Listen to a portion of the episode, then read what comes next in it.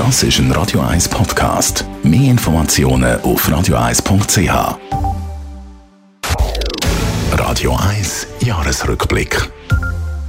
Für die Schweiz sind es die erfolgreichsten Ski-Weltmeisterschaften Weltmeisterschaften seit über 30 Jahren. Bei der Ski-WM im italienischen Cortina da haben die Schweizer Athletinnen und Athleten nicht weniger als neun Medaillen geholt. Trotzdem hat es auch einige Enttäuschungen gegeben.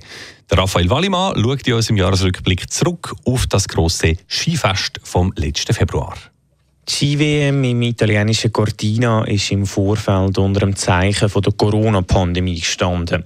Kann sie durchgeführt werden oder doch nicht? Schlussendlich haben die Organisatoren die Region abgeriegelt und eine Art Bubble für die Skifahrerinnen und Fahrer errichtet.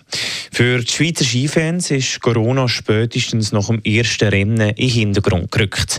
Beim Super-G der Frauen haben Lara Guberami und Corinne Sutter einen Doppelsieg gefeiert. Das ist eigentlich das erste Mal, als ich am Start gegangen bin und ich habe nicht das Gefühl, ich will die Goldmedaille hat Lara Guberami nach dem Rennen gegenüber SRF gesagt.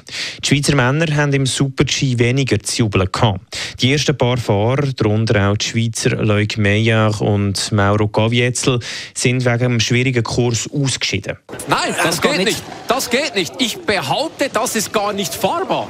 Schlussendlich hat dann der Österreicher Vincent Kriechmeier, der SRF-Kommentator Stefan Hofmänner, vom Gegenteil überzeugt und das Rennen gewonnen.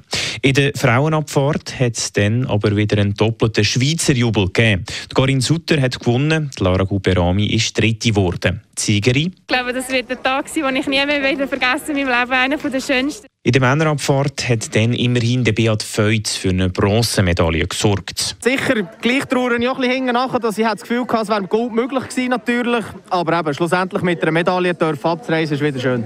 Ebenfalls Bronze hat es in der Kombination für den Leuk Meyer gegeben. Mit meinem Lauf äh, bin ich ein bisschen enttäuscht, dass ich so einen Fehler gemacht habe, aber es kann passieren und es könnte viel schlimmer sein. So am Ende bin ich zufrieden mit einer Medaille. Und auch Michelle Gysin hat in der Kombi über Bronze gejubelt. Ich bin einfach so froh, dass ich wieder Gas geben kann, sie wieder so attackieren Und wenn man die Zwischenzeit sieht im Super-G, dann kommen mir ja fast das Augenwasser. Die beste Athletin war aber definitiv Lara Gut Berami.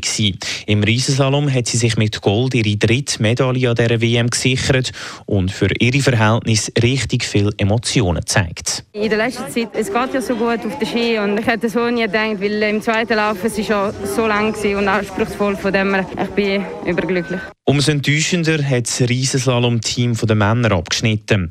Einer der Top-Favoriten, Marco Odermatt, ist kurz nach dem Start ausgeschieden. Im Training könnte man meinen, wir sollten jedes Rennen gewinnen, das dritte auf dem Podest und jetzt heute so. Also das ist definitiv die grösste Enttäuschung in meiner Karriere. Auch in den beiden Slalom hat es dann keine weitere Schweizer Medaille gegeben. Darum haben die Österreicher die Schweizer auch noch im Medaillenspiegel überholt. Trotzdem, mit neun Medaillen ist das Schweizer Team extrem erfolgreich gewesen.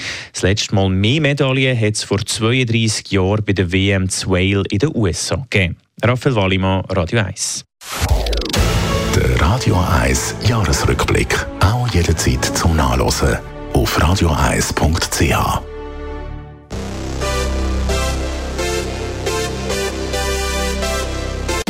Radio 1 ist Ihre Newsender. Wenn Sie wichtige Informationen oder Hinweise haben, rufen Sie uns an auf 044 208 1111 oder schreiben Sie uns auf redaktion.radio1.ch.